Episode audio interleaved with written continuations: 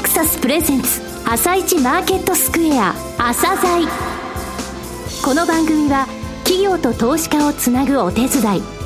プロネクサスの提供でお送りします。皆さんおはようございます。アシスタントの高木ゆりなです。それではスプリングキャピタル代表チーフアナリストの井上哲夫さんと番組を進めてまいります。井上さんよろしくお願いします。よろしくお願いします。さて今日も楽しみな企業をゲストにお招きしています今日ご紹介する企業は証券コード7609ダイトロンですね。はい、えー、ダイトロンさんですね。エレクトロニクス商社なんですが、はい、メーカーとしての機能があるんですよ。うん、その結果ですね、利益率が非常に高くて業績が今好調なんですね。その海外戦略も含めてお聞きください。はい。それでは、朝鮮今日の一社です。朝鮮今日の一社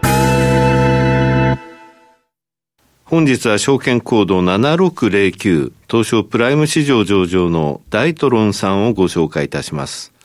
お話しいただきますのは代表取締役社長の土屋信介さんです。本日はよろしくお願いします。はい、よろしくお願いいたします。エレクトロニクス商社を母体としながら、メーカー機能を有してらっしゃることが御社の特徴です。えー、まずは簡単に会社の自己紹介をお願いします。まず当社はですね、エレクトロニクス関連業界に属しておりまして、えー、まあ電子機器や、あと、まあ部品ですね、それから製造装置等の販売と、それから製造ですね、ね、行っている会社です。で、まあ、この現在に至るですね、当社の、まあ、歴史、沿革等ですね、少しお話しさせていただきたいと、あの、思いますが、当社はですね、1952年に、はい、えー、大都商事という社名でですね、大阪に商社を設立しました。大きい都ですね。そうなんです。大きい都と書きます。はい、まあこれはあの創業者が大阪に会社を起こしたというのと、うん、出身が実は京都のということで。あ、それでなんですか？大とそれから都はあの都を取って、そういうような形になっております。はい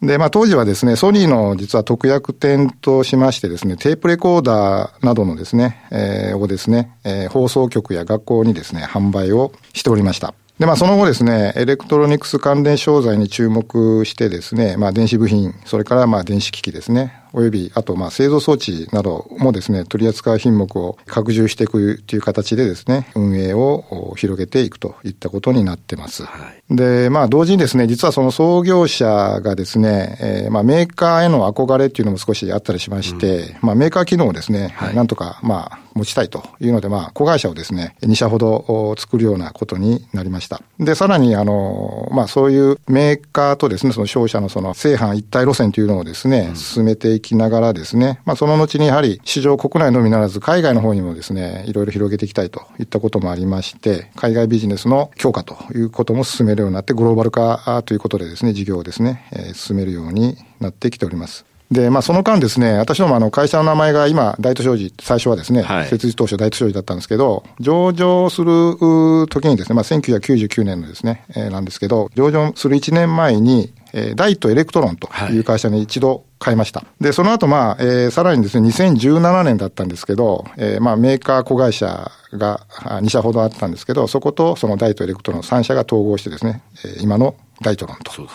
いう名前にそれであの、称号を変更された後に一度ですね、はい、あの、この番組にもお越しいただいてるんですけど、ね、あ、そうですね。あの、そうなっております。はい、ありがとうございます。で、まあ、あの、そういう大トロンという形でですね、現在今私どもの、まあ、拠点ネットワークっていうんでしょうか、はい、それがどういう形になってるかっていうのを少しお話したいんですが、そうですね。国内はですね、実は24拠点ほどございます。うん、で、まあ北は仙台からですね、南の方は熊本までなんですが、そのうち7箇所にですね、実は工場を持っておりますね。そう工場多いんですよね。やっぱりメーカー機能でもありますし、はい。そうですね、はい。はい、という形で展開しておりまして、うん、あとまあ海外の方にはですね、はい、現在全部で13拠点あるんですが、北米の方に2箇所とですね、あと中国にも3箇所、あの、はい、香港、上海、深センという形であります。それからまあ、あの、マレーシアの方とですね、あと韓国、台湾、タイ、シンガポール、そしてまあフィリピン、ベトナムと、はい、まあいった東南アジア中心なんですけど、拠点を持ってまして全部で13といった感じになってます。で、そのうち、えー、北米のですね、1箇所は工場という形になってます。はい、で、まああの、私どももですね、こういったまあ拠点を持ちながらのそのビジネスの構成はですね、どうなってるかというところなんですけど、電子機器及び部品、うん、それと、えー、製造装置、それからまあ、新規事業、こういったまあ3つを今基本としてます。はい。この3つですね、電子機器及び部品、それから製造装置、これはメインだと思うんですけれどもね、新規事業はこれからと。はい、これはあの、売上の比率だとどういったパーセンテージになってますかね？はい。電子機器及び部品の方がですね、はい、昨年末の、あの、ベースになりますけど、68.4%。はい。それから製造装置が27.8%。うんそして新規の事業の方が3.8%、こういった構成になってます。はい、これはあのバランスとしてはやっぱりあの景気の影響とか受けにくいえー、形になっているというふうに思われますか？まさにその通りでして、うん、このバランスをしっかりですね、やっぱり測っていくということが、私は重要だと、そういうふうに考えています。はい、実際このあの、えー、電子機器及び部品とか製造装置って言ってもですね、それだけだとピンとこないかもしれないんで、扱われてるあの商品群ですね。どういったものかっていうのをちょっとお話しいただけますか？あの、そうですね。まずあの、商品群についてなんですが、電子機器及び部品につきましてはですね、はい、電子部品やですね、はい、まあコネクタ関係とかあるんですけど、はい、あとケーブル関係、それから半導体、うん、それからエンベデッドシステム。組み込み。そうです、はい、組み込みコンピューターの関係ですね。はい。はい、そして電源装置ですね。はい、それからあと、えー、画像関連機器やそれに関連する部品等ですね。それと、まあ、情報システムと。はい、まあ、こういったものですね。広いですね。で、まあ、もう一つ、えー、製造装置関係なんですが、うん、こちらにつきましては、まあ、半導体や、えー、FPD と言われますが、液晶とか、まあ、あの、オレッド関係のですね、有機 EL 関係のパネルのですね、製造装置とですね、あと、まあ、電子部品、の製造装置関係、こういったのがございます。なるほど。半導体、FPD 製造装置、電子部品製造装置。これで、御社30%弱売り上げあるんですね。そうですね。今、あの、それぐらいになってます。その他の用途として、こういったところに使われてるっていうものはあります？あの、まあ、今の商材の組み合わせにいろいろなっていくんですけど、ね、はい。あの、やはりですね、この電子機器部品の関係ですと、おまあ、半導体の製造装置とか産業機器関係のもの、で、それに伴うですね、えー、まあ、自動化支援領域っていうんでしょうか、はい、そういった関連のものとかですね、それと、まあ、医療機器関係ですね。うん、で、まあ、あのー、よくご存知の皆さん様々な IT 製品っていうのがあると思うんですけど、そういったところにもですね、幅広くお使いいただいているようなものです。自動会計システムの時に御社の名前出てきますから、ね、ああ、ありがとうございます。ね、はい。さて、社長の思われる御社の強みですね。はい。えー、お話しください。まず、一番は、その商社の機能と、それからメーカーの機能をですね、持ち合わせているといったところにもなると思います。うん、私もそのエレクトロニクス業界に属しながら、電子部品やその設備系のビジネスですね、これを持っているということかと思います。はい、そして、まあ、あの、かなり多くのお客様とですね、仕入れメーカー様、まあ、5000社ほどのお客様とですね、はい、1800社ほどの仕入れメーカー様を持っているというのがありますので、まあ、こういったところは当然強みになるというふうに考えます。はい。私が考える御社の強みって、メーカーとして、お客さんに言われて、あの、そのものを作るだけじゃなくて、自社製品持ってらっしゃるんですでしょ？そうですね。これ強いですよね。私ども本当に言われてものを作るだけじゃなくて、うん、自社で設計開発ですね。こういったことも行える機能を持ってますので、はい、そういう点は強いと思います。それがあってだと思うんですよ。御社の利益率の高さ。そうですね。一般的にあの、えー、電子部品とかエレクトロニクス、商社となりますとね、やっぱりあの、利益率っていうのは売上に比べてちょっと低くなるじゃないですか。はい。あの、御社の場合は高いですよね。あの、やはり一般的には大体エレクトロニクス関係の商社といいますと、まあ10%前後というかですね。10%あればかなり一発って感じですよね。そうですね。はい、そういうところだと思うんですが、当社はまあ約20%ぐらいのですね、利益は確保できてますので、まあ、そこが今のお話しいただいた内容の効果というんでしょうか、はい、そういったのが出てるんだと思います。はい、あとですね、はい、えー、まあ、海外の部分なんですけど、拠点をですね、はい、ネットワークを広げようという形で考えているんですが、特にまあ、あの、昨年のですね、10月にシンガポールのですね、えー、原法化というのを進めました。うん、そしてもう事業をスタートしてます。それから、えー、ヨーロッパの方ですね、こちらの拠点をですね、今、えー、準備をしておりまして、ねはい、はい、オランダの方に原法の会社をですね、作ることで進めてます。さて、御社12月決算ですけれども、決算見させていただきましたけれども、素晴らしかったですね。社長の言葉でお話しください。あ、ありがとうございます。あの、本当に、その2020年昨年のですね、決算は高決算でして、過去最高の売上と利益というのを残せました。で、売上的にはまあ876億3900万ということで、前期比21.1%の増収なんですね。はい、で、まあ、あと経常利益の方もですね、62億1000万ということで、えー、前年比43.6%という大きなこれすごかった先生、44%の増益ですか、そうですね。えー最終利益についても、えー、いわゆる当期純利益43.5%増益の42億3700万。すごい数字でした。これあの、国内の販売事業、製造事業、海外事業。これが御社の報告セグメントですよね。はい、どれが良かったっていうのはあります？そうですね。あの、実はですね、その3つのセグメントともですね、増収という結果になっておりまして、はい、まあ、本当にあの、それぞれが良かったという形です。はい、で、まあ、特にですね、海外の方が実はですね、その中でもですね、伸ばせたのかなというふうに思ってまして、まあ32%、と少しは伸びてますので、大きかったなと思ってます。アジア北米で過去最高売上そうですね。アジア北米ではもう過去最高でした。欧州についても、これあの、過去最高ではないんですが、2019年、コロナ以前に戻っ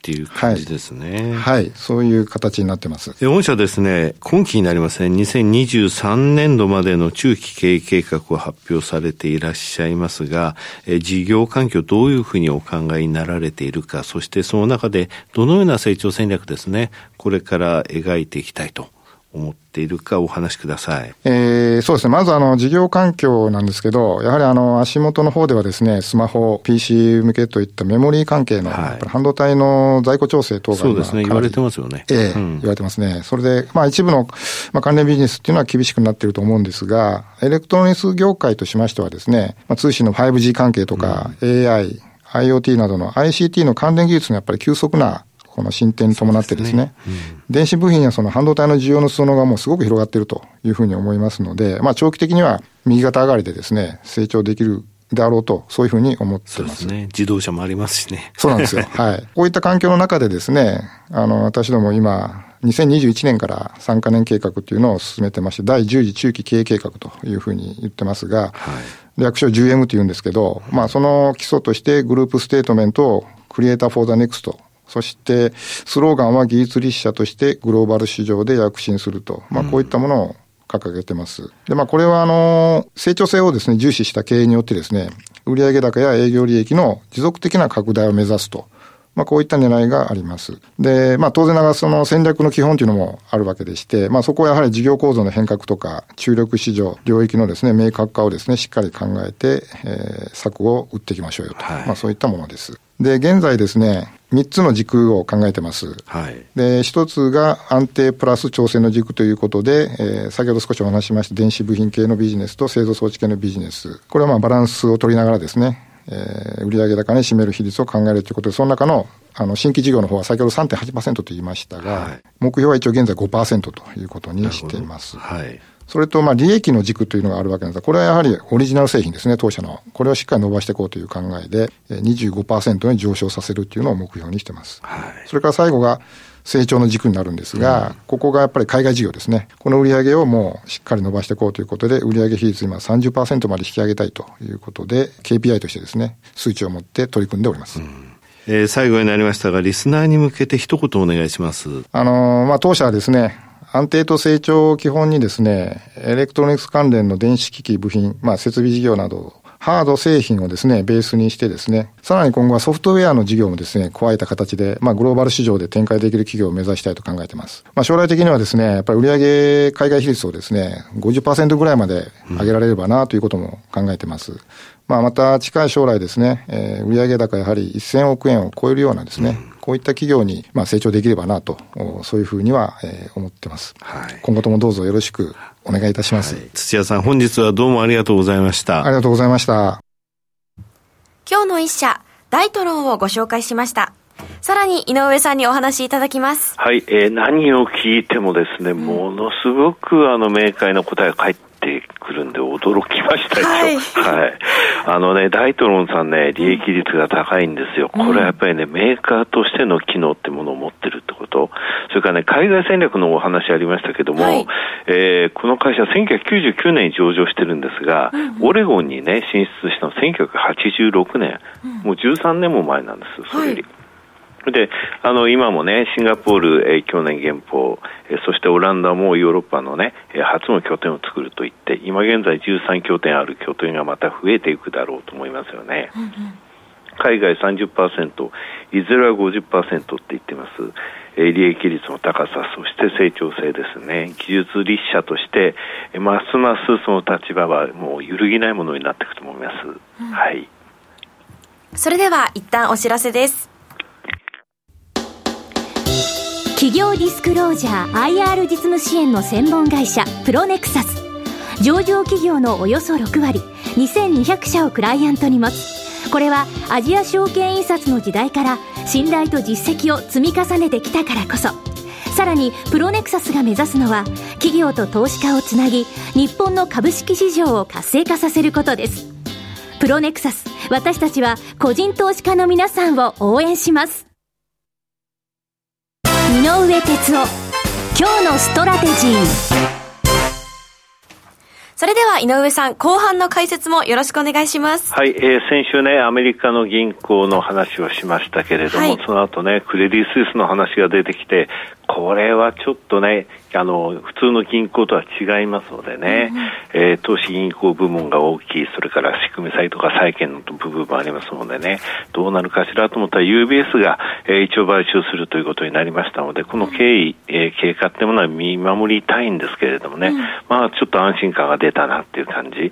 あとはもう中国もね、習近平、えー、国家主席やロシア訪問しました。えー、これで、あの、和平に向けたね、動きってものは出るとマーケット本当に明るくなるんですけれどもね、うん、ここも期待したいと思いますよね。うん、あの、日本の方、えー、アメリカの方、それぞれマーケットのちょっと調整局面があったような感じはしますけれどもね、ただね、テクニカル的には全然ね、あの、加熱感もなければ割安感もないっていうので、それほどあの、ずいぶん落ちてるっていうふうな印象あのみんな持ってますが、テクニカル的にはそれほどではないんですよね。うん、例えば RSI の14日の5日と10日、これで見ますとね、日本ってね、2月の10日に天井をつけて指数も公的高くて、3月9日も同じように高くて、28,623円、うん、そこから1500円以上、5.9%調整したんですが、これがね、終値変わらなかったら今月いっぱいのところでそこを打ってつまり4月欧州買うときに、えー、ちょっといいテクニカルのタイミングに入るってことです。うんうん、そうなるとね、あの、いつもは欧州っていうのは4月、5月、10月、11月っていうのは、うん、あの、リバランスの関係で買われるんですよね。はい、で、これがね、買われなかったのって1回しかないの。2年前、あ、3年前なのか、2020年の3月、はい、コロあのコロナショックがあって、結局あの財政どうなるか分からなかったんだよね、どこの国も。うん、だからその時だけ4月買わなかったんですが、うん、それ以外は買ってくれてるので、うん、まあ今ね、あの先物の買い戻しでマーケットの方強くなってますよ、日本についてはっていうふうに言って、えー、言い続けてきましたけれども、その動きがね、本当に和平に向けた動きが出れば加速すると思うんですよね。うんうん、10兆円以上あったものが3割ぐらいや買い戻されたんですが、はい、これがね加速する可能性があるので、えー、まあ和平和平って言いますか地政学リスクの、えー、軽減とともに買い戻し待ちたいというところですね。はい。井上さん、お時間になりました。今日もありがとうございました。リスナーの皆さんもまた来週。朝鮮この番組は企業と投資家をつなぐお手伝いプロネクサスの提供でお送りしました。